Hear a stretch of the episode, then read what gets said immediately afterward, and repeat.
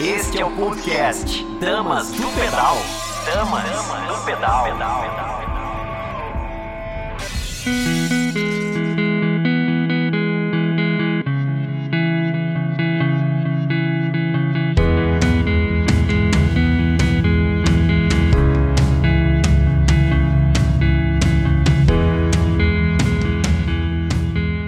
Bom dia, bom dia, queridos. Eu sou Tcherina Mundim e esse é mais um Dama do Pedal, um programa feito por apaixonados pelo ciclismo, para apaixonados pelo ciclismo e para você que ainda vai se apaixonar e se inspirar aqui com a gente.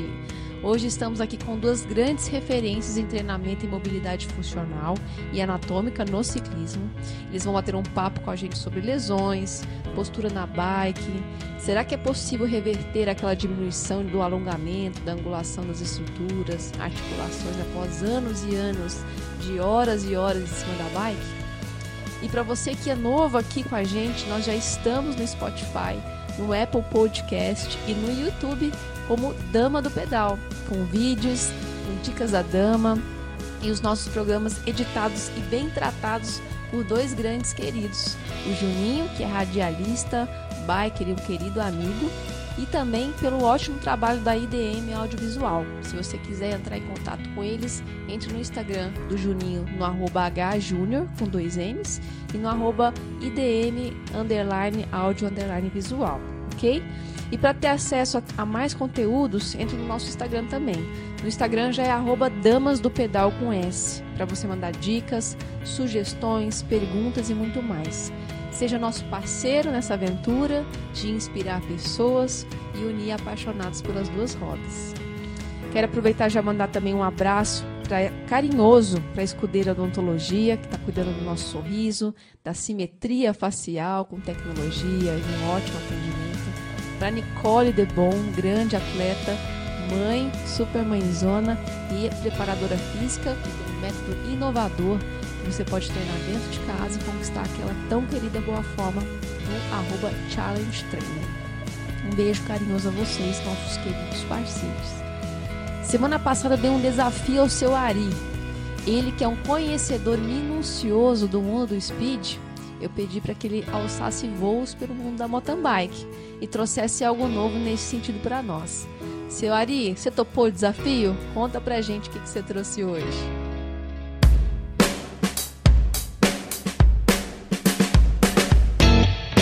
Bom dia, galera do Dama do Pedal. Bom dia, Tcherna.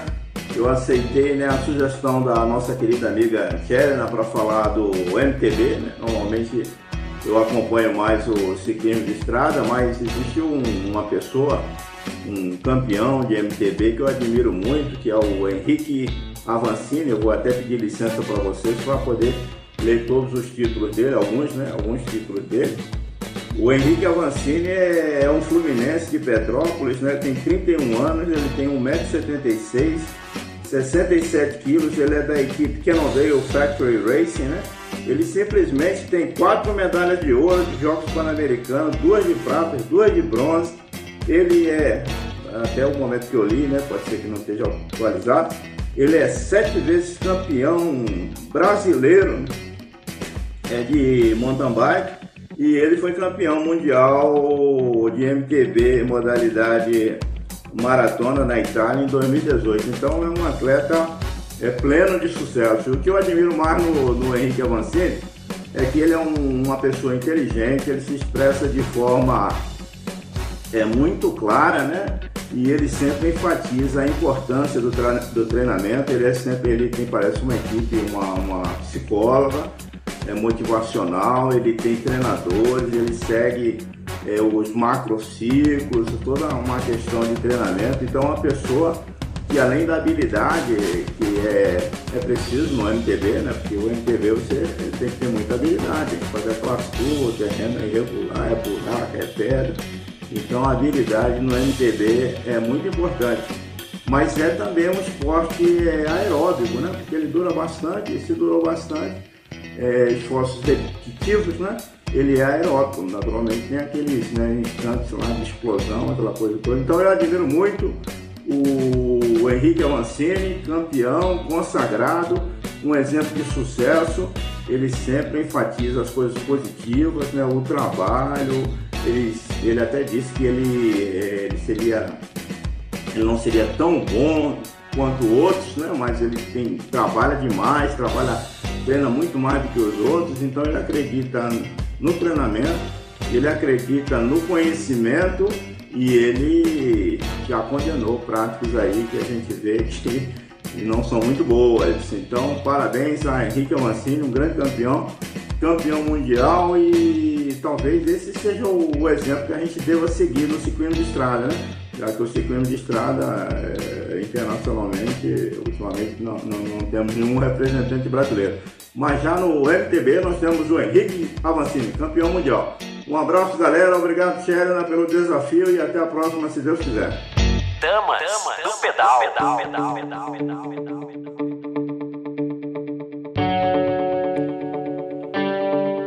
bem, seu Ari. O senhor foi desafiado e cumpriu a altura com maestria. E falar desse grande atleta é falar de alguém que nos inspira e que foi um dos grandes alavancadores do nosso esporte. Desenvolveu e leva o nome do nosso país lá no topo com garra, com muito suor, e o que os outros têm de genética, ele tem de perseverança e consistência. Quem sabe um dia eu terei a honra de entrevistar esse nosso ídolo, né? Podemos sonhar, podemos sonhar. E falando um pouquinho sobre planejamento, temos que nos planejar, cuidar do nosso equipamento, para que ele não nos deixe na mão no meio daquele pedal precioso. Muita gente tem horário restrito, conjuga seu horário de pedal com tantas outras atividades do dia a dia e para você conseguir cumprir tudo isso, sua bike tem que estar revisada, alinhada, limpa e bem assistida. Mas e se mesmo assim algo der errado? Né? Será que você tem as ferramentas para conseguir improvisar e chegar em casa depois? Ou será que você vai ter que ligar para aquele amigo querido e falar, vem aqui me buscar? ou para a esposa, ou para o marido? Fabão, conta pra gente o que, que você leva de backup nos seus treinos para não ter que pedir carona para os amigos. Bom dia pessoal do Damas do Pedal. Vamos lá, mais um vídeo Dicas do Fabão.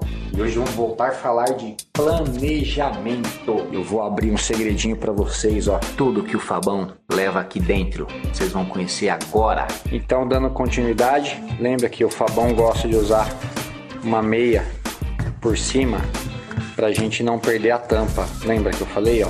Essa tampa aqui, ela tende a, a sair, ó. Agora eu vou mostrar para vocês tudo que tem aqui dentro. Então vamos lá. Eu sou um cara que pedala com muitos alunos, né? Muitas mulheres. Então eu sou um cara que eu tenho que estar tá sempre um passo à frente e prevenido em relação a todos. Dentro dessa bolsinha eu levo. É que aqui está embalado justamente para proteger. Isso aqui é uma chave de corrente. Isso aqui é um cadeadinho de chave Allen idêntico a esse, tá? Um kick de remendo, câmera de ar, espátulas. Agora uma coisa fundamental. Por que um kit de remendo? Às vezes a gente pode furar mais de uma ou duas vezes. Então é importante você ter uma alternativa extra para não ficar parado na estrada. Power Link, isso aqui salva. Só que não adianta eu ter um Power Link se eu não tiver uma chave de corrente para corrigir o problema. Às vezes eu preciso terminar de abrir o elo que quebrou para colocar o Power Link. Uma chave de raio bem antiga por sinal, mas que continua funcionando. Documentos, pessoal. Uma documentação de identidade, né? Eu até uso uma habilitação vencida, que ela fica aqui, já é uma carteirinha própria para pedalar. Minha carteirinha da confederação, a única coisa que eu faço aqui é colocar o dinheiro, cartão do banco e o cartão do, do plano de saúde quando eu for sair para pedalar, mas isso aqui fica separado, já é um documento próprio só para pedalar. E uma coisa importante que eu carrego muito Vou mostrar para vocês aqui. Como eu falei para vocês, eu pedalo com muito aluno. É um cabo de câmbio traseiro, tá? bom, por que que tem esse nipple na ponta de um cabo de câmbio? Porque no eventual necessidade na estrada, esse nipple aqui serve de bucha. Eu consigo usar o cabo de câmbio no freio. Entendeu? Então, assim, quem sai pedalar com o Fabão não fica na estrada sem cabo de câmbio ou de freio. Então, é isso aí, planejamento. Isso aqui é o kitzinho que eu levo dentro dessa bolsinha. É desconfortável, é pesado? É sim. Atrapalha um pouco, eu tenho eu perco o espaço de uma garrafinha, mas que ajuda muito e como eu pedalo muito com alunos, eu tenho que estar sempre precavido em tentar socorrê-los da melhor maneira possível. Tá bom? Então é isso aí, Tcherna. Pronto, tá desvendado. Que o Fabão carrega naquela bolsinha de ferramenta dele na bicicleta que ele não sai sem. Tá bom? Grande abraço, pessoal. Ótima semana para todo mundo. Mais uma vez, parabéns pelo programa e pela oportunidade. Um grande beijo. Até a próxima semana. Valeu! Que bonitinho, Fabão. Você ainda tem a delicadeza de embalar suas ferramentas. Olha que eu nunca pensei nisso, porque chuva, sol, vento, né, vai deteriorando tudo. E mais do que ter as ferramentas, a gente tem que saber utilizá-las, né? Então, se você tem as ferramentas, pede ajuda para o seu mecânico, pede para ele te ensinar como utilizar, para você não ficar na mão. Não esqueça da documentação, não esqueça da carteirinha do plano de saúde. Isso é super importante estar com você em todos os pedais, ok? E agora voltando um pouquinho agora para os nossos convidados, eles já são cadeiras cativas aqui no nosso programa, são colegas de trabalho, um complementando o trabalho do outro, vivem do esporte, mas mais do que isso, eles vivem o esporte, porque não adianta você orientar, você tem que experimentar para dar esse respaldo. Seja muito bem-vindo, Luciano Lukacheski. Olá, tudo bem, Tudo bem? Bom dia, tudo bom? Bom dia, Lu. Luciano da Urba Físio. A gente vai falar um pouquinho sobre lesão do ciclista, né? A gente tem, hoje a gente está vivendo um momento, né, diferente do esporte, diferente do ciclismo. Então, a gente tem aqueles atletas que estão começando a aquecer os motores agora, né, em tempos de pandemia, aproveitando a oportunidade para se lançar algo novo. Temos aqueles praticantes contínuos que já fazem de uma forma leve, mais assídua, né? E tem uns aqueles que fazem de forma intensa para adquirir performance mesmo e até competitivo, né? Os tipos de lesão em cada uma dessas fases é a mesmo tipo de lesão? Uma, independente dele ser iniciante ou ele estar tá no nível avançado, a gente tem os mesmos padrões de lesões dos atletas? Não, as lesões são diferenciadas. Geralmente, por exemplo, as lesões, é, quem está iniciando, a, a tendência é que elas tenham uma uma, a tendência é ter um pouco mais de lesão, ou por falta de flexibilidade, ou falta por ajuste na bicicleta, é, aprender a andar, por exemplo, de sapatilha é um outro jeito que pode causar lesão. É, falta de condicionamento físico. Então, às vezes, por exemplo, é, quem é um atleta de alto nível, a gente vai pensar em lesão por, por alta intensidade de treinamento. Uhum. E quem está iniciando agora, geralmente, é, 30 é quilômetros, isso já é um período muito longo para esse uhum. iniciante. Uhum. Sendo que você está falando em alta performance, você fala 120, 200, sei lá, 300 quilômetros, depende de qual é o nível desse atleta. Então, a, as lesões é, são um pouco diferentes por causa dos músculos, grupos musculares de forças e elas podem ser, às vezes, no, nos mesmos locais, mas com uma intensidade de treinamento bem diferente. Lembrando também é, que quem está iniciando o pedal, ele utiliza o pedal como se fosse uma ferramenta de passeio, não uhum. tem cobrança, é, é um desestresse. Agora, nesse momento de pandemia, é, é um outro, uma válvula de escape. E o atleta não, ele usa aquilo como uma ferramenta de trabalho, então ele vai em alto nível. E associado às vezes com a carga que uhum. o treinador coloca na planilha dele, isso também pode aumentar ou não a, incidência de lesão. Entendi. Acaba que a pessoa que está iniciando agora, ela não está muito preocupada até postu com a parte postural, né? Ela está tão curtindo essa coisa da, né, do lazer, que ela não está prestando atenção muitas vezes no corpo dela, em como ela está inserida no equipamento, né? E isso acaba nos trazendo mais lesões mesmo, né? Aproveitar para dar as boas-vindas também ao nosso querido Daniel. Seja bem-vindo, Daniel. Cheguei. Chegou depois de um trânsito de São Paulo, é. ele está aqui, né? É. então a gente está abordando hoje um pouquinho de sobre lesões do ciclismo, né, dos ciclistas, tanto nessa fase inicial como nessa fase mais de performance já a longo prazo. Então quer dizer que a pessoa que está iniciando agora ela tem tendências a ter mais tipos de lesão, né? Porque ela ainda não fortaleceu, ainda não está bem inserida no equipamento, né? Então ela tem mais chances de ter lesão. Isso, isso mesmo. Até pela, pela pensando também que ela, o, o corpo dela, o músculo também não está às vezes tão preparada para esse tipo de lesão, né? Uma outra lesão também que às vezes pode acontecer é queda. Uhum. Que às vezes os atletas de alto nível já não têm esse tipo de lesão, não são só muscular, mas pode ser articular também, ósseo. Então, é, se você pensar desde criança até adulto, é, lembrar que você vai estar tá pedalando ali num, num, pneu fino, então você vai ter que ter bastante concentração abdominal, core uhum. forte, equilíbrio. E isso pode desenvolver quedas também, não só musculares. Então, uma pessoa que está iniciando agora, o que, que seria interessante? Porque tem muita gente que está iniciando agora, mas já está iniciando com equipamento legal. Né? Tem muita gente que já quer comprar uma bike assim legal, porque viu que é que é um caminho que quer ser seguido. O que, que poderia ser feito de forma preventiva? Uma pessoa assim que ainda precisa fortalecer as estruturas, ainda está iniciando né, no esporte. O que, que a gente pode orientar? Ó, faça isso, isso, isso, para você ter um, um, um melhor é, início. Tá.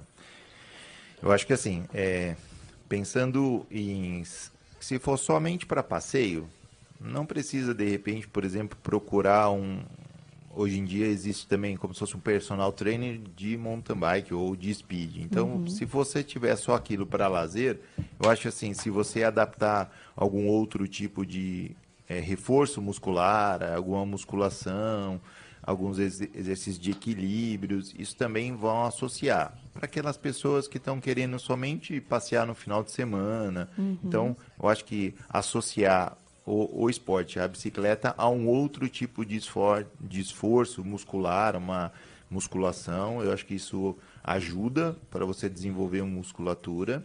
E quem já está pensando, ah, eu comprei uma bike legal, eu quero fazer speed, eu acho que também deve procurar é, algum profissional do educador, um educador físico específico para treinamentos, porque ele também vai planilhar ou ele vai é, decifrar, olha, essa semana você vai treinar isso, você vai treinar aquilo. Isso vai aumentar a performance daquele atleta. Então, uhum. eu acho que uhum. assim, é, procurar uma pessoa que entenda também, aqui no Vale tem várias, tem vários Temos. colegas, então eu acho que isso também é uma saída para quem quer começar devagarzinho e de repente pensar, ah, eu quero ir para a estrada, eu quero ir para subir uma montanha, então acho que planilhar ou treinar de, de acordo com o orientador, isso também diminui um pouco a incidência de lesão. Lembrando, se você não tem essa condição e você acha que você, de um dia para o outro, já quer fazer isso, a tendência é pagar um preço caro. É importante lembrar, assim, que às vezes as pessoas acham que só vão procurar um profissional da educação física se elas têm o objetivo de competir, né? E muitas vezes elas acham que é só, só para isso que serve. E não, é justamente para te assistir, para te orientar, para te fortalecer, para te preparar, para poder ser mais proveitoso ainda seu, seus passeios, né, seus pedais e tudo mais, porque a tendência é a gente ir aumentando. Hoje eu pedalei 30, daqui a pouco eu pedalo 40, daqui um tempo eu estou indo com a galera naquele que vai um carro de apoio fazendo quase 100 km, só vai aumentando. A gente tem que estar tá preparado, né? Senão fica, você pedala lá um, um, sábado e fica duas semanas se recuperando, tomando um monte de remédio para tirar a dor, né? É. então, você não está preparando o seu corpo dessa forma, né? Então a gente vê muito. E em relação ao bike fit, uma pessoa que está iniciando, o que, que seria interessante a gente já fazer um bike fit? É, a partir de quando que é. Não, agora é, realmente é importante fazer um bike fit, porque é, é uma. É, é até importante vocês explicarem o que, é o bike fit, né? Primeiro, para as pessoas entenderem e mostrar a importância de realmente. É um, é um valor, é um valor hoje considerado um custo alto, né? Mas ele é um, ele tem esse custo justamente por tudo que ele vai trazer de benefício e de, de, de correções que têm que ser feitas né, para melhorar a relação é, anatômica bicicleta e, e, atleta. Então explica para a gente um pouquinho o que, que é o bike fit, qual que é o objetivo dele. Eu vou pegar um pouquinho do gancho do Luciano, porque acho que ele falou coisas bem importantes, né? E quando você falou educação física, significa educar a pessoa fisicamente, educar mo motoramente, né? Se você olhar a sociedade moderna, a gente brinca muito quando é criança hoje, as crianças hoje menos ainda, né, geração mais nova, aí elas vão para adolescência e começam a diminuir isso, né? Começam a viver uma vida mais de estudar ou ficar preso num cursinho ou se preparando para uma faculdade. Alguns entram no esporte e depois eles entram no mercado de trabalho. E aí eles passam a ser pessoas sedentárias e eles perdem esse, essa coordenação motora. Então, quando eles vão andar de bicicleta, foi o que o Luciano falou, ó, o centro de gravidade deles, né, o controle feito pela força abdominal, não tem, porque eles ficam sentados o dia inteiro, então eles perdem força abdominal. A lombar deles é mais travada. O Luciano deve sofrer com as pessoas chegando lá né, no pedal e voltando. Ele trata, mas ela volta para o escritório de novo e não, às vezes não faz o que ele pede. Então vira aquele ciclo que o, o fisioterapeuta faz o milagre toda vez e a pessoa vai treinar e volta. É, o posterior de coxas dela tão encurtado. Então, assim, essa parte, esse músculo, a gente nem usa mais o posterior de coxas. Você pega as pessoas, elas quase não sabem usar. O Luciano deve pegar isso lá e, e é uma luta para trocar isso com o fisioterapeuta uma vez a cada 15 dias se a pessoa não faz. Então, as pessoas chegam hoje para pedalar com o corpo, é, vamos dizer, vamos dizer assim, é uma geleia, não é um, uma coisa sólida, entendeu? Assim, então precisa fazer um trabalho. Com relação ao bike fit, eu acho que quanto mais você for utilizar a bicicleta, mais você tem que investir, isso é proporcional, né? Eu não vou pedir, não acho. É lógico que é sempre válido fazer, mas a pessoa vai dar uma volta com os filhos no parque, com a bicicleta com a família, você falar que ela vai usar um bike fit é um pouco exagerado, né? É lógico se ela tiver um problema ortopédico, alguma coisa assim, ela precisa fazer. Mas quanto mais você for, us for usar a bicicleta, se você vai trabalhar, muitas pessoas estão indo trabalhar de bicicleta agora, por causa de evitar o transporte público e tal. Então aí eu acho que vale a pena, porque é uma coisa que você vai usar todos os dias, ela vai se pagar em conforto.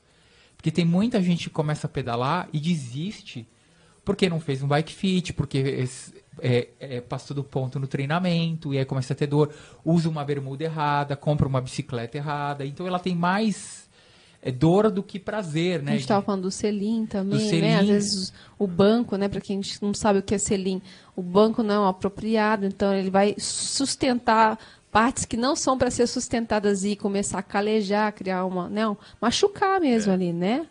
E, e eu mesmo quando fui da natação para o ciclismo, eu comprei uma bicicleta é, uma speed mais barata, que eu estava estudando, eu comprei uma bermuda barata, mas eu não fiz um bike fit. Então, assim, eu sentia muito incômodo, né? Assim, de ter é, irritações sérias na virilha, de machucar. E isso tira a vontade da pessoa de pedalar. Então, eu acho que o bike fit, ele não é só o bike fit por si, acho mas ele já recebe orientações de como distribuir o investimento dele e algumas dicas de treinamento. Então, é, é o bike fit a educação. E é um começo mais suave, mais agradável, faz a pessoa se engajar com o processo, do que pegar uma bicicleta e sair sofrendo no calor, né? Porque o ciclismo se você não tiver umas dicas, você acaba cometendo crimes assim hediondos, né? Eu digo, você sai para pedalar 30 km sem uma câmera, você não sabe trocar um pneu, sem uma água. E aí volta pro treinador ou volta pro fisioterapeuta para fazer o milagre, né? Porque o fisioterapeuta acaba fazendo um milagre no consultório. Mas assim, vocês falaram para mim um pouquinho sobre encurtamento, sobre né, que o corpo humano está quase ficando faltando fortalecimento é. mesmo por causa até da comodidade que a gente tem no dia a dia, né? A gente tem um controle que faz tudo, eu fico na frente do computador.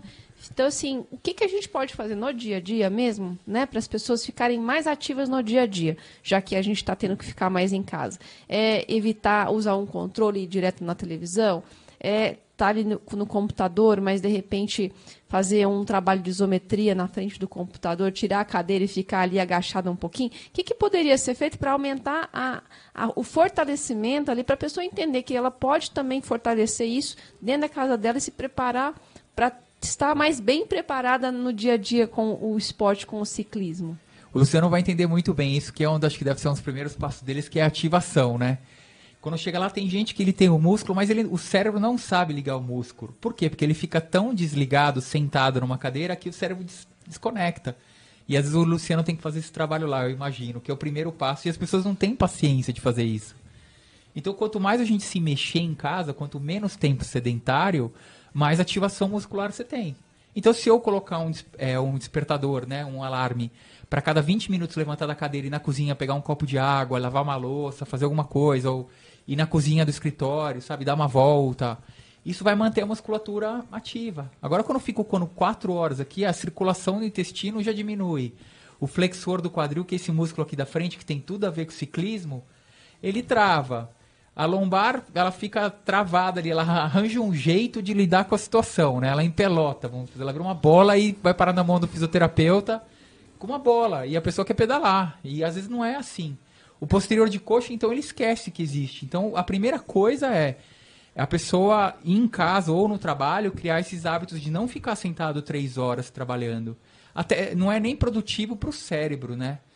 Mas aí vem outra coisa que também é as pessoas têm que entender que para você ter um resultado existe uma série de fatores. É o treino, é a- o alongamento, é a alimentação, é o sono, é a fisioterapia para se manter indo. E ela não adianta querer ava- avançar numa área sem ter desenvolvido a outra. Então muitos iniciantes caem no que o Luciano falou. Que é, ele sai para treinar 120 km, mas ele não faz nada do outro para compensar. Então as pessoas têm que ir passando por um processo de educação física mesmo, que é de entender que para ela fazer esse volume de 120, ela tem que comer isso, ela tem que fazer esses exercícios para dar o resultado. As pessoas elas vão para um lado e esquecem o outro. Né? E hoje é muito disso da gente, né? De trabalhar 10 horas por dia, mas esquecer de comer bem, esquecer de dormir bem, esquecer de falar com as pessoas. Então, já é uma- um vício social, né? Ela tem que ter esse- essa coisa de manter o corpo ativo e também inserir na rotina dela. E demora, né? Hábitos são difíceis de mudar.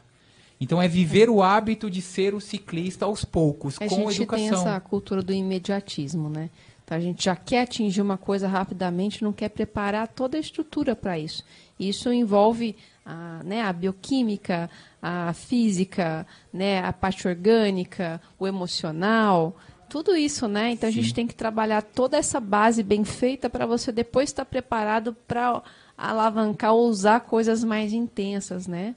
Então, Uma outra coisa, acho que às vezes é interessante também por causa dessa pandemia, é, por exemplo, assim, quem tem cachorro, então aproveita para passear com o cachorro, é, nessa hora é um bom exercício. É, isso que o Daniel falou também, por exemplo, é, a mesma orientação que a gente dá, por exemplo, quem trabalha em fábrica. Então, por exemplo, assim, se você tem um escritório, ah, deixa a sua impressora longe, que daí você vai imprimir alguma Ótimo. coisa, você sai para andar, entendeu? Volta. Quando você voltar, faz um alongamento antes de você sentar. Quando você sentar, vê se sua postura tá legal. Você não está sentado, às vezes. Hoje você só não fica só no, no, no notebook, você está trabalhando no celular. Então, às vezes, você está celular deitado no sofá. Então, isso também causa a inativação muscula, da musculatura.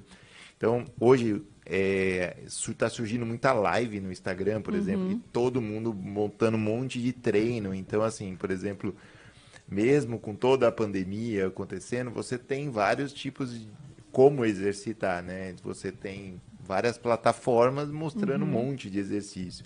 Se você está com medo de pedalar, por exemplo, você pode colocar um rolo e pedalar dentro da sua casa, bota um ventilador, você trabalha no rolo, existem joguinhos para você trabalhar junto, para estimular. Então, assim, existem várias formas para você manter a atividade muscular. né? Você que manda seu filho buscar as coisas, busca para a mamãe, busca para o papai. Então não peça mais para o seu filho, vá você buscar. Todo mundo se identifica com essa, né? É unânime. Então realmente a gente tem que se tirar, né, desse repouso. A gente estava falando um pouquinho do bike fit. Então, é, como que foi, como que é estudado essas angulações assim? Porque não é es- essa posição, né, da bike ainda não é fisiológica nossa. Nós somos, né, para a gente estar ereto, né? Então, como que é, é estudado e se esse estudo realmente mostra que essa relação com a bike, essa postura, vai minimizar lesões e vai minimizar é, possíveis diminuições de função mesmo, de, de muscular, angulações e tudo mais. Então, o Bike Fit é, é um estudo de adaptação do corpo a um equipamento. Então, você pode dizer que ele é uma ergonomia, né? E a ergonomia, ela tem que ter estudos, ela tem que ter volume. O problema do Bike Fit, hoje que a gente, umas coisas antigas que vem, é que ele, o ciclismo veio na- essencialmente da Europa. E o biotipo do europeu é diferente do biotipo do latino. Que é diferente do biotipo do asiático, que é diferente do biotipo do africano. Então nasceram algumas fórmulas, que tem aquela fórmula da, a fórmula da altura do selim, que se calcula por 0.08. Então tem pessoas que usam ainda.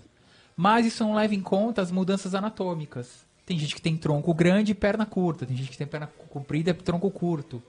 Então não existe essa regra. É, o que existe hoje são padrões de referência. Então, por exemplo, o seu selim ideal, vamos chutar, é de 78 centímetros, 79,5 mais ou menos ali, porque existe um ângulo de aplicação de força do joelho que o, o Luciano deve saber muito bem e deve pegar essas bombas relógios, que é o cara erra no, na posição do selim, faz força ou faz volume, ou vai estourar o joelho na frente, ou vai estourar o joelho atrás, ou do lado, ou na parte de dentro. E ele, quando o Luciano pega, ele já sabe o que é. Porque ele já ele pedala, ele já olhou e falou, pô, a, a distribuição de força tá para dentro, então já tá o erro aqui. O que acontece é as pessoas às vezes acabam procurando dentro dessa, dessa espaço de, de movimento a posição mais agressiva, a que está mais na moda. E você tem que escolher o que você vai fazer. Se você é um, uma pessoa que vai pedalar todo dia com uma mala nas costas para o trabalho, você tem que usar uma posição mais conservadora, que ponha menos, menos sobrecarga nas costas. Por exemplo, quanto mais flexionado para frente, mais para frente, mais pressão lombar. Então, se você é um ciclista, um triatleta, que já tem anos de treino, que você se alonga, você faz a compensação correta, faz um trabalho com o fisioterapeuta, aí você pode ter uma posição mais agressiva. Então, não existe um número, existem ângulos de movimento para a posição do momento. Por exemplo, se estiver fazendo um trabalho com o fisioterapeuta, o fisioterapeuta avisa, olha, ele já dá para pedalar, que ele veio de uma lesão, mas ele está ainda com posterior meio dura, a lombar não está muito flexível, não está ativando muito o core e eu for fazer o back fit, eu vou fazer o back fit mais conservador, se o fisioterapeuta me passar. Agora, se falar, ó, eu já liberei ele, meu, ele tá ativando o glúteo, tá com o posterior funcionando, a lombar tá encaixadinha, pode ir para posição mais agressiva. Mas eu também vou conversar com o triatleta para entender o que ele sabe fazer na bicicleta, quanto tempo, se ele se cuida. Você vê que é uma pessoa que não se alonga, eu não vou colocar na posição agressiva, eu vou dar um passinho para trás. Uhum. Então não é uma ciência exata, né? Outra, às vezes o fisioterapeuta fala, olha, ele está flexível do posterior, mas não tem força no posterior.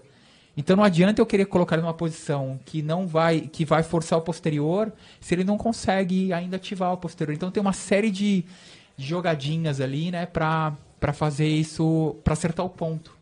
É importante a gente pontuar, né, isso, porque a gente estava falando da, das lives que está tendo hoje em dia, né, com tudo com metodologia de treino, disso, daquilo, mas falta o fator primordial, que é alguém olhando e vendo aonde está a sua deficiência, o que, que precisa ser avaliado, o que, que precisa ser fortalecido, o que, que já está bom e é, é, a gente pode fazer só um trabalho de manutenção.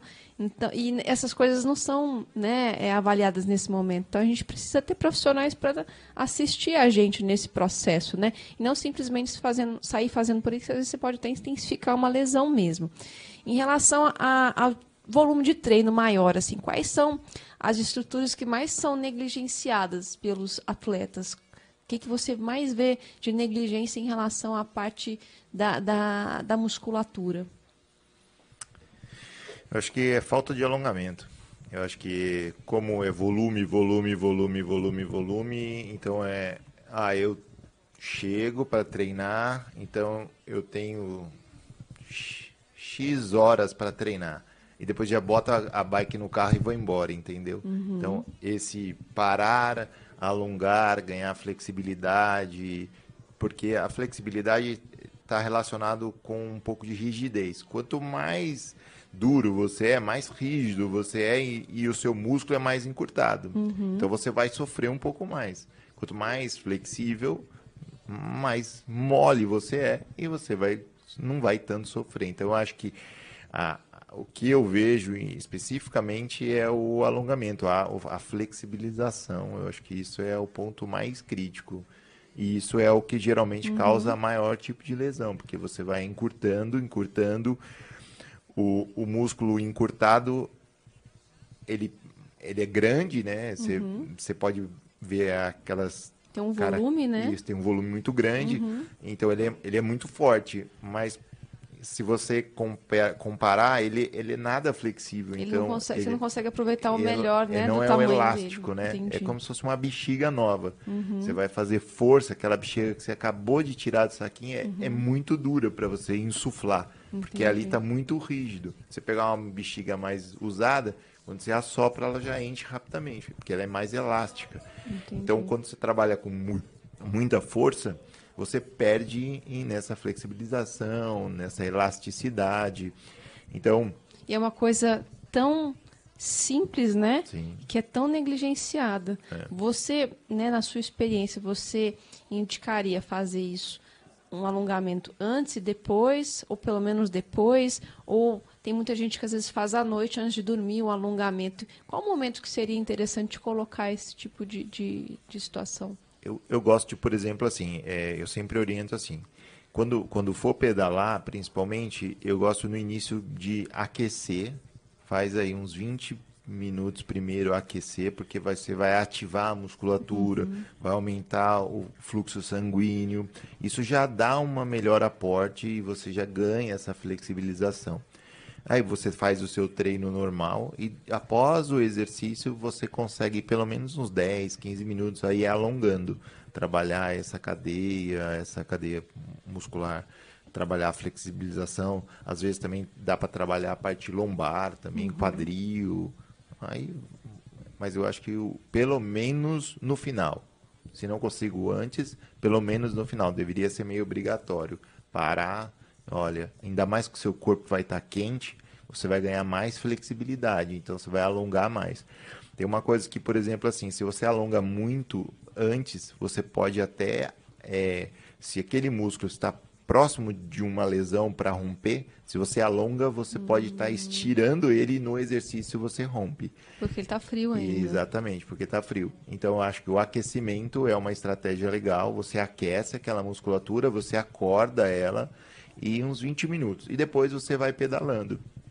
É, o jeito de aquecer, por exemplo, pode ser você coloca na vovozinha, por exemplo. Aumentar a cadência. Isso, gira a cadência, vai pedalando, você ganha ali um melhor aquecimento e depois começa a pedalar normal, volta para o seu treino rotina normal, mas pelo menos uns 20 minutos. Para o seu batimento cardíaco também é importante, para ele entender que você está saindo de uma inércia parada, para que ele vai ter que evoluir, porque você vai botar carga. meu você vai- amiguinho, vamos fazer força aí, Vai vamos botar- acordar. Isso, isso mesmo, acordou. Geralmente todo ciclista pedala de manhã, então é uma outra coisa que precisa realmente acordar. Então, batimentos de manhã, acordou, tá em torno de 50, alguma coisa, e você vai bater ele a 150, de repente, depende do seu treino. Então, isso é um... Tem alguns, alguns sinais, assim, que, se, o- que o corpo vai dando, que você não está cuidando bem dele de forma estrutural, né? Para ele não estar aguentando essas exigências aos poucos? A gente tem alguma sinal de que, opa, peraí, eu preciso parar e ver o que está acontecendo, antes que realmente vire uma dor ou vire, né? Ou que se instale mesmo um- uma lesão. Geralmente, é, a, a, a lesão aguda, geralmente que acontece rápida, ela, ela já estoura, ela aconteceu, gritou ali, ó, aconteceu uma lesão e é presente. Les- As, as lesões crônicas, nem sempre elas dão tão forte essa força. Então, geralmente, eu imagino assim, por exemplo, você começa a treinar e você sente uma dor no tornozelo. Mas aí você começa a pedalar e aquilo aquece. Ah, vambora, aqueceu, vambora. E você vai Passou. girando, passando. Mas ele deu um sinal com o tornozelo. Aí terminou o treino, o tornozelo volta a doer um pouquinho. Mas você acha que é muscular, você acha que foi do treino e tal, passa o dia, normal. Aí no outro dia você já acorda bem, daí no outro dia você vai pedalar, a mesma coisa. Então o corpo vai te dando o sinal, às vezes, que ele vai te cobrar um preço futuro. Então o corpo vai avisando, olha, pode ser um músculo, pode ser articular. A gente falou da parte do bike fit, por exemplo. Então imagina que a gente olha um pedal, todo mundo, por exemplo, do selim, né? O selim é um muito importante, porque se o selim, por exemplo, tiver muito baixo, o seu joelho vai pagar um preço muito alto. Então você pode ter uma condromalácia patelar, porque ele vai ficar es- esfregando ali. Então começa a ter uma dorzinha simples e depois pode ter uma lesão. Então pode começar com uma simples lesão ali de uma cartilagem, mas é minucioso. E depois disso vinha até mesmo ter uma tendinite ou uma complicação maior. Então, é, isso é gradual. Isso o corpo vai avisando, ó, eu tô com uma dor, eu tô com uma dor. E às vezes você acha que isso pode ser um excesso de volume e tu fala, ah, vou tomar um alívio, vou tomar algum remédio. Isso mascara e daí Mascara. você vai falar assim, ah, agora eu vou treinar mais forte no outro dia porque eu tô sem dor. Daí no outro dia você vai botar mais força e aquele músculo ele vai cobrar. As pessoas esquecem o que, que é a dor, né? Sim. A dor é, é, inicialmente é uma sinalização de que alguma coisa está acontecendo. Ao mesmo tempo é um mecanismo de proteção para você parar Exatamente. de fazer aquilo que você está fazendo, né? E elas não, elas simplesmente colocam o remédio para tirar, para continuar, o, o- a- a- né, piorando, agravando ali. ó. Numa analogia, você pode imaginar que, por exemplo, é um semáforo, né? Então, quando você está pedalando e está sem dor, o sinal está verde. Verde. Quando qualquer dor, dor lombar, dor no quadril, dor, qualquer dor é alguma coisa que é o amarela. Então ele está te avisando, olha, preste atenção, porque o seu corpo está te falando. Às vezes a gente está olhando tanta coisa e não presta atenção no nosso corpo. Então acha que ah, eu não me alimentei direito, ah, hoje eu, eu senti dor porque eu não consegui aquecer, mas o corpo está te dando um sinal, até que você vai pagar o preço, que é a parte vermelha. E quando chega nesse sinal vermelho, é onde que na fisioterapia, às vezes, a gente tem que falar algumas coisas para o atleta. Falar, olha, é duas semanas sem pedalar, é três semanas, é um mês sem pedalar. E isso pode causar um prejuízo muito grande, principalmente para um atleta de competição. Então, depende da fase que ele está, se ele está preparando para uma competição, isso causa um risco muito grande para a competição em si, né?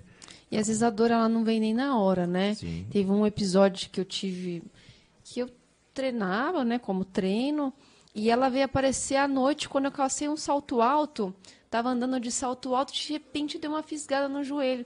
Mas depois que você vê que não tem a ver com o salto alto, ele foi só a cerejinha do bolo, né? Por tudo aquilo que você estava fazendo de errado, Sim. né? Alguma coisa já estava acontecendo, né? a sinalização veio depois, né? Então, às vezes ela não, e a gente às vezes não associa isso com a bicicleta. A gente acha que foi uma, um problema de um mau jeito, de uma pisada na rua, né? E às vezes foi só a hora que ela apareceu mesmo, né, pra gente. Por Então- exemplo, você falou de salto alto, pro- provavelmente você, quando você levantou seu pé, você causou uma hiperextensão no seu joelho. Então, provavelmente pode ser que é, alguma coisa ali você fez no pedal uma um- extensão demais no joelho, entendeu? Esticou o joelho demais. Então, isso sentiu uma dorzinha leve e depois passou. E depois, quando você foi para essa posição, que você levou o joelho para trás, fez a hiperextensão, às vezes você sentiu essa dor novamente, você lembrou. É isso aí. Pode ser que. né? A, gente, a gente simula né, a pedalada no nosso dia a dia, Sim. né? De várias formas, sentando e levantando, Sim. né? Na hora que a gente está fazendo essa, essa extensão aí. Então, é, a gente está relacionando esses músculos o tempo todo, né? Então, a gente realmente tem que cuidar no, no processo do dia a dia mesmo, para a gente estar bem em cima da bike. É, a gente está num momento de frio agora, né? E eu vejo muita gente tem gente é, é, tem um pouco da sensibilidade térmica de cada um também. Tem gente que usa muita roupa de frio.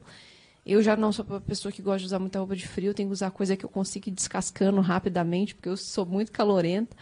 Mas a gente sabe que o frio, né, pode vir algumas lesões juntos, às vezes por não estar utilizando uma roupa adequada que te dê um aquecimento e que mantenha um aquecimento das suas estruturas, ou também por um, um mau é, aquecimento do corpo antes de começar alguns estímulos, né?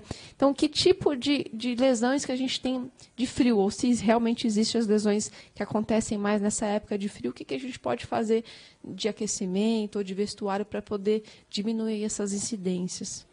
É. Existe eh, principalmente as lesões musculares, porque no frio o que acontece é que a musculatura fica mais rígida, né? Ela é uma proteção, né? Então ela fica mais rígida e conforme você vai pedalando, o músculo vai aquecendo e ele vai se flexibilizando, ele vai ele vai ganhando mais elasticidade. Então, por exemplo, assim, no pedal, uma, uma dica que a gente fala é sempre isso.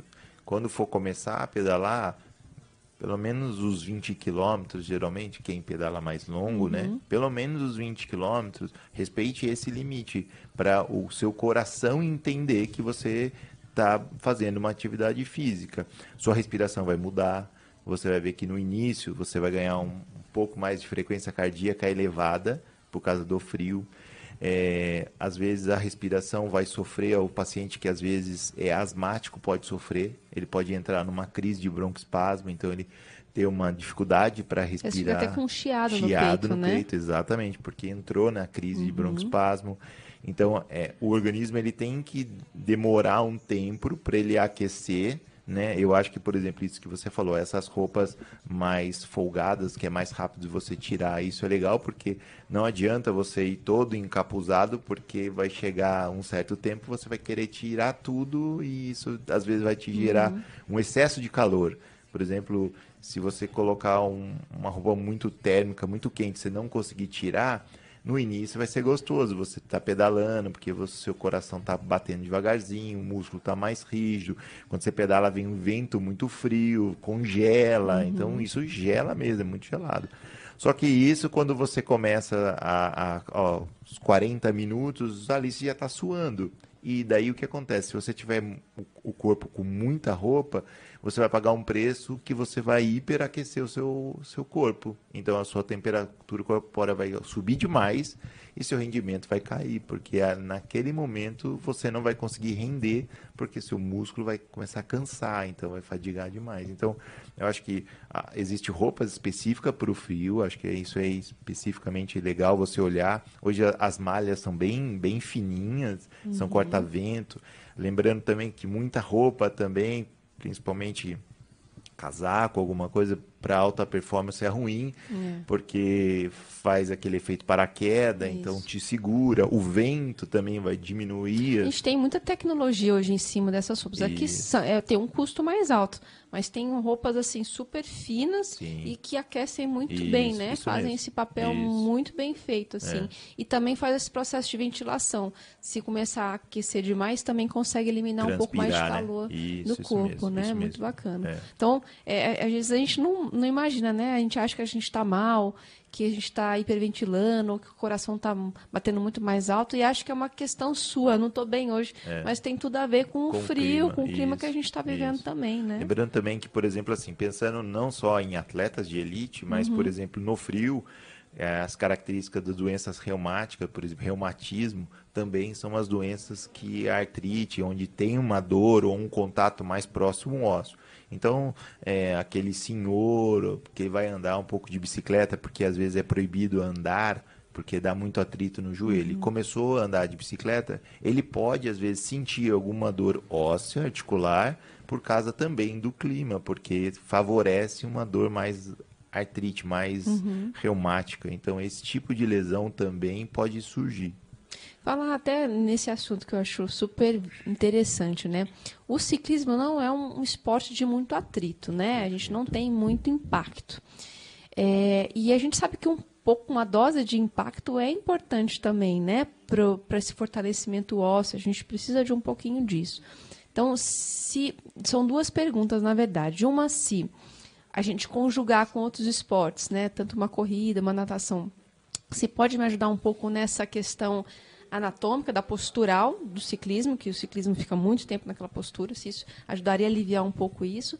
E até que ponto também é, uma corrida com um pouco de impacto também poderia, né, pensando isso na saúde mesmo, não só na performance do ciclismo, mas pensando isso a longo prazo, o quanto isso poderia se extrair um benefício de repente para quem só vive o ciclismo.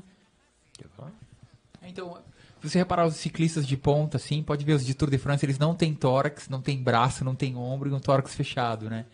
E engraçado que a perna deles, a maioria deles que são mais longilíneos, assim, você vê que ele não. Se você olhar ele de frente, a perna dele parece fina, mas se você olhar ele de lado, a perna dele é enorme, comprida, né? É verdade. Então ele desenvolve o que ele utiliza.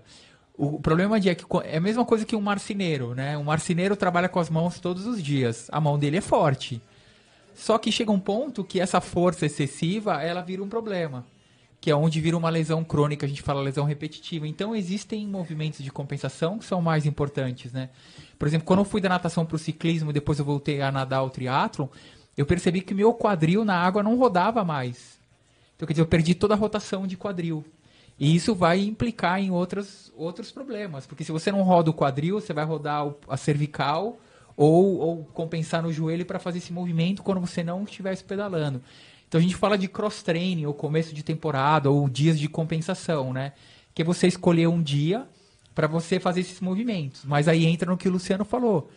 Se a pessoa tem uma lesão lá que está escondida no músculo, está machucado, está duro, ela vai fazer um movimento de yoga que o músculo não está acostumado, ela nem percebeu, ela é capaz de romper, ainda mais frio.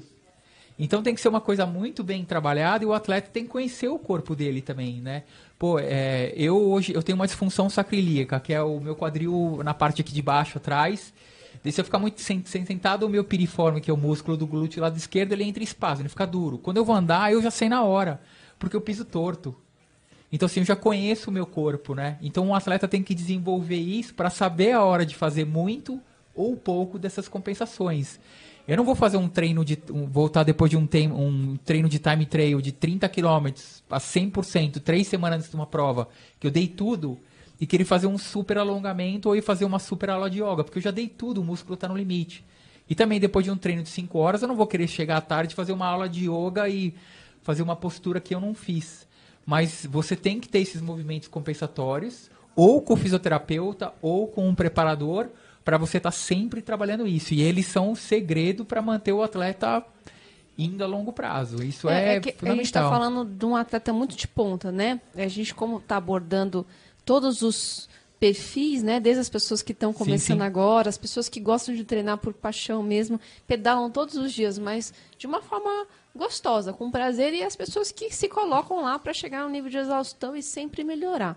Então, assim, essas pessoas que, que trabalham com uma forma mais, mais gostosa, mais prazerosa, sem se lançar muito nesses estímulos.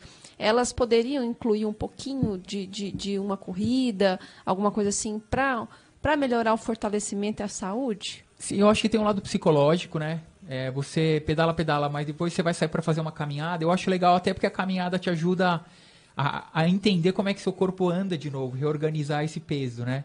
Um trote leve talvez seja bom, desde que você não esteja com alguma limitação do ciclismo, né? Uma corrida mais longo, aí também depende do seu corpo. Uma natação, uhum. melhor ainda. Então eu acho importante tanto para a parte psicológica e tanto para a parte física. Aí eu acho que todo mundo devia terminar a semana e analisar. Pô, essa semana eu treinei pra caramba, muito, sem, trabalhei demais sentado e eu não fiz nenhuma compensação. Acho que isso é uma das coisas importantíssimas para um atleta amador que trabalha, tem família, desenvolver esse hábito de duas ou três horas por semana, pensar nisso e trabalhar isso. Eu acho importantíssimo. É. Eu acho que tem que vir até um pouco antes, né? Eu acho que é um treinamento de prestar atenção no seu próprio corpo, né? As pessoas elas não lembram nem o que elas comeram antes, muitas vezes, no dia anterior, né? Então, você fala de uma realidade, você trabalha com o seu corpo, você tem essa autopercepção do que está girando, do que não está funcionando. Para a gente que é, é, quem está um pouquinho mais tempo também no esporte já tem um pouco mais esse autoconhecimento de entender seu corpo, mas tem muita gente que ainda não consegue né, é, ter essa capacidade de prestar atenção. Então, acho que a primeira coisa que a gente tem que treinar, você que está começando, ou você que já está um, um, tempo, mas pode aprimorar isso, é na hora que você estiver fazendo seu esporte, prestar atenção no seu corpo, na sua respiração, nos músculos que estão sendo recrutados, no movimento que ele está fazendo faz alguns segundos de prestar atenção, né? Que seu corpo vai poder te dar muita informação sobre você. E aí você, com essa informação, você vai no profissional e fala, olha, eu senti isso, eu me senti assim. Porque você vai ter muito mais bagagem para conseguir fazer um diagnóstico mais completo, uma orientação né, mais direcionada, né, Lu? Eu acho que também uma coisa completa a outra, entendeu? Por exemplo, assim, quando você está no pedal, é, pode ser muito bom para as pernas, mas é ruim para outras coisas. Por exemplo, é ruim para a postura, às vezes é, é no braço. Então, quando você vai para um outro, uma outra atividade, ou corrida, ou yoga, ou natação, qualquer outra, ou musculação, qualquer outra que você soma, a tendência é que você vai ganhar em alguma outra coisa. Pode ser consciência corporal, pode ser força, pode ser às vezes de percepção, equilíbrio, trabalho do core, e tudo isso na verdade vai somar na hora vai. que você estiver pedalando. Então, é, desde que essa pessoa comece é, ou monitorada com um educador físico, né? Isso é importante porque é, não adianta você estar tá parada e falar assim, ah, eu pedalei 100 km, agora eu vou correr 5. É outro esporte. Então, você vai ter que ativar outra musculatura, uhum. né? É a mesma coisa você falar, ah, eu corri 15 quilômetros, eu não vou pegar 50 quilos. É outro esporte. Então, tem que ter monitorização. Eu acho que assim, Preparação, assim, né? Eu acho que um vai somar para o uhum. outro, entendeu? Eu acho que isso, quem ganha é o próprio atleta ou o próprio, é, seja ele amador ou profissional, uhum. ou só quem está passeando. Eu acho que isso é uma carga que você está somando e isso vai te trazer um benefício para o seu corpo. Então, acho que é... Mas é importante saber conjugar isso, sim, né? Da melhor forma. Sim. Quem, quem anda de bicicleta também é uma outra coisa importante que a gente não dá. Hum, a gente não liga muito, a gente não percebe isso. Mas é a questão da parte vestibular. Porque quem está andando tem que estar tá muito esperto, uma pessoa, um carro, então, se você tem alguma coisa que se você tenha que mudar a bicicleta rápida, então essa parte vestibular de equilíbrio é muito importante. É o que eu mais vejo. Às vezes a gente vai fazer ultrapassagem, você nitidamente vê que é uma pessoa que está iniciando há pouco Isso. tempo. Você vê a insegurança da pilotagem, duro, né? duro é, com medo, no, os movimentos muito bruscos. Isso. Então, é muito importante desenvolver o que você estava falando da propriocepção, do equilíbrio, da isometria. E quando você desenvolve isso, é impressionante, a sua pilotagem, a sua condução é outra, é, né? Isso vem com o tempo, né? Com então, tempo. Então, eu acho assim, por exemplo, se você está iniciando num pedal agora, é, comece, comece, por exemplo, a, a, pedalar, por exemplo, duas vezes na semana, um pouquinho mais curtinha, e o, se você quiser fazer um pouquinho maior no sábado ou domingo, um pouquinho mais longo, e nos outros dias associe isso com algum pilates, é, natação, corrida, musculação, associe, porque tudo isso vai te trazer um benefício, seja por força, flexibilidade, atenção, porque Até a respiração, né? respiração? O trabalho da respiração muito importante isso, também. Exatamente. Vocês, né, tem a gente tem duas realidades, né? Homem, mulher. Você é, é existe uma diferença até de, de, de, lesões, assim, vocês percebem mais mulheres é mais um tipo de lesão, em homens é outra, por uma questão hormonal, por uma questão de, de desenvolvimento de musculatura, né? Porque hoje em dia o ciclismo feminino está crescendo muito, sim, né? Sim. Cada vez mais mulheres estão pedalando. Existe uma, uma tendência, assim, uma característica mais do corpo feminino em relação a determinadas lesões? É, o que eu vejo, na verdade, a realidade é a principal lesão na mulher, hoje eu vejo o grupo feminino, é porque elas treinam com um grupo masculino. Isso é um erro muito grande, entendeu? Porque assim, é... o homem tem um outro perfil de fisiologia, músculo maior, músculo mais forte, músculo mais potente. E daí se você pensar assim, ah, coração bombeia mais sangue, o homem, o coração maior, fluxo sanguíneo é diferente do homem, o homem é mais é, tem menos hormônio, mas a mais testosterona, testosterona né? então é, tem gera mais potência. Uhum. E a mulher não tem isso.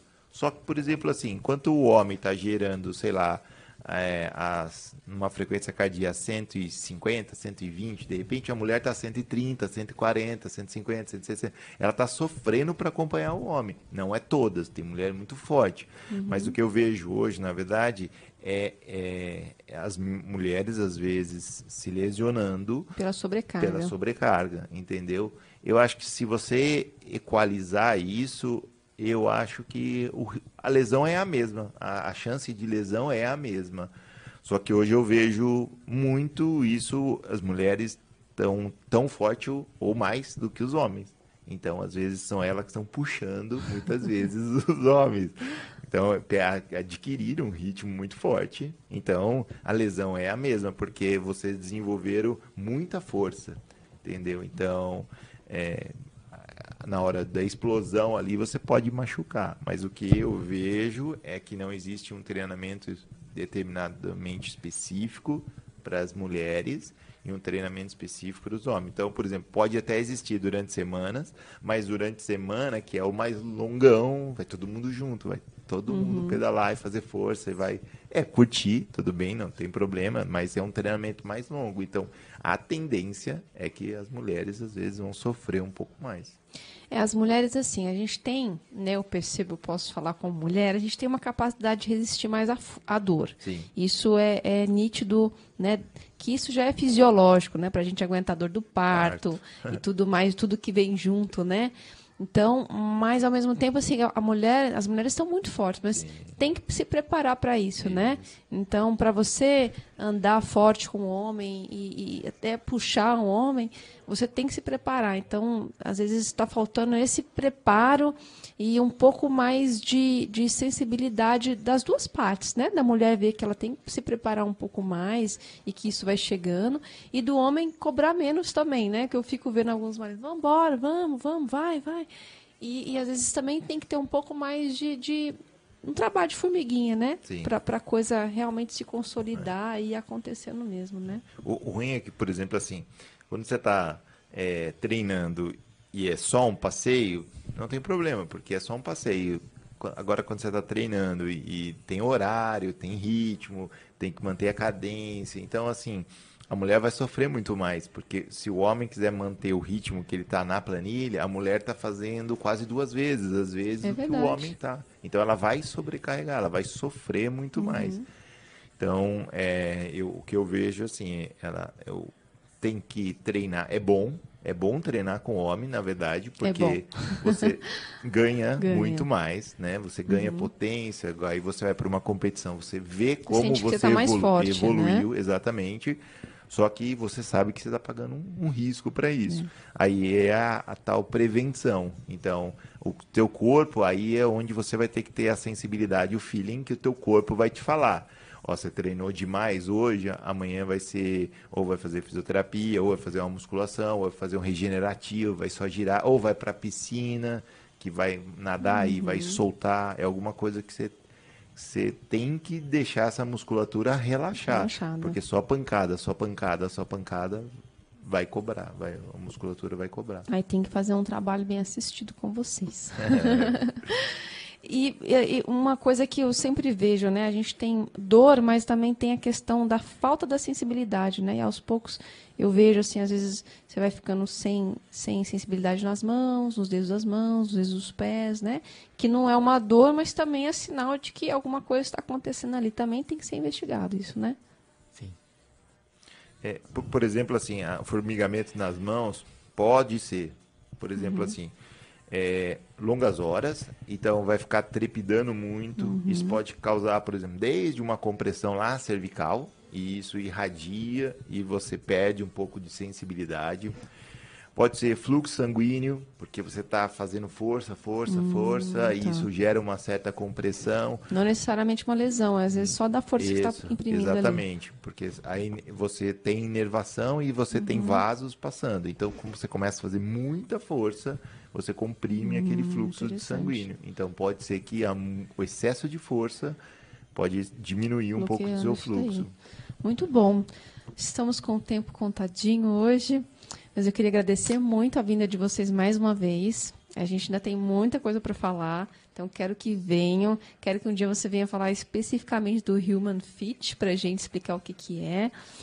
E agradecer muito a presença de vocês, que é sempre uma aula, assim, e é muito importante, porque a gente tem que cuidar da gente, né? E mais do que subir na bicicleta, a gente tem que cuidar da nossa saúde, em primeiro lugar. E isso tudo vai. E o esporte é para trazer a saúde, não para tirar. Então a gente tem que descobrir uma forma de fazer o que a gente ama, mas que a gente não esteja tirando a saúde da gente, né? É, e- o esporte ele, ele é dividido em duas modalidades. Quando você pensa em alto nível, você está pensando em lesão, você está pensando em, até em recuperação. Você pensa assim, ó, você vai meia boca, mas você vai. Já o atleta amador, aí é outro cuidado. Você tem que pensar de um jeito diferente. Então, por mais que você fale, ah, bicicleta é um lazer, depende de qual lado de público, né? por exemplo, você pode condicionar um atleta, por exemplo, o Jean Azevedo.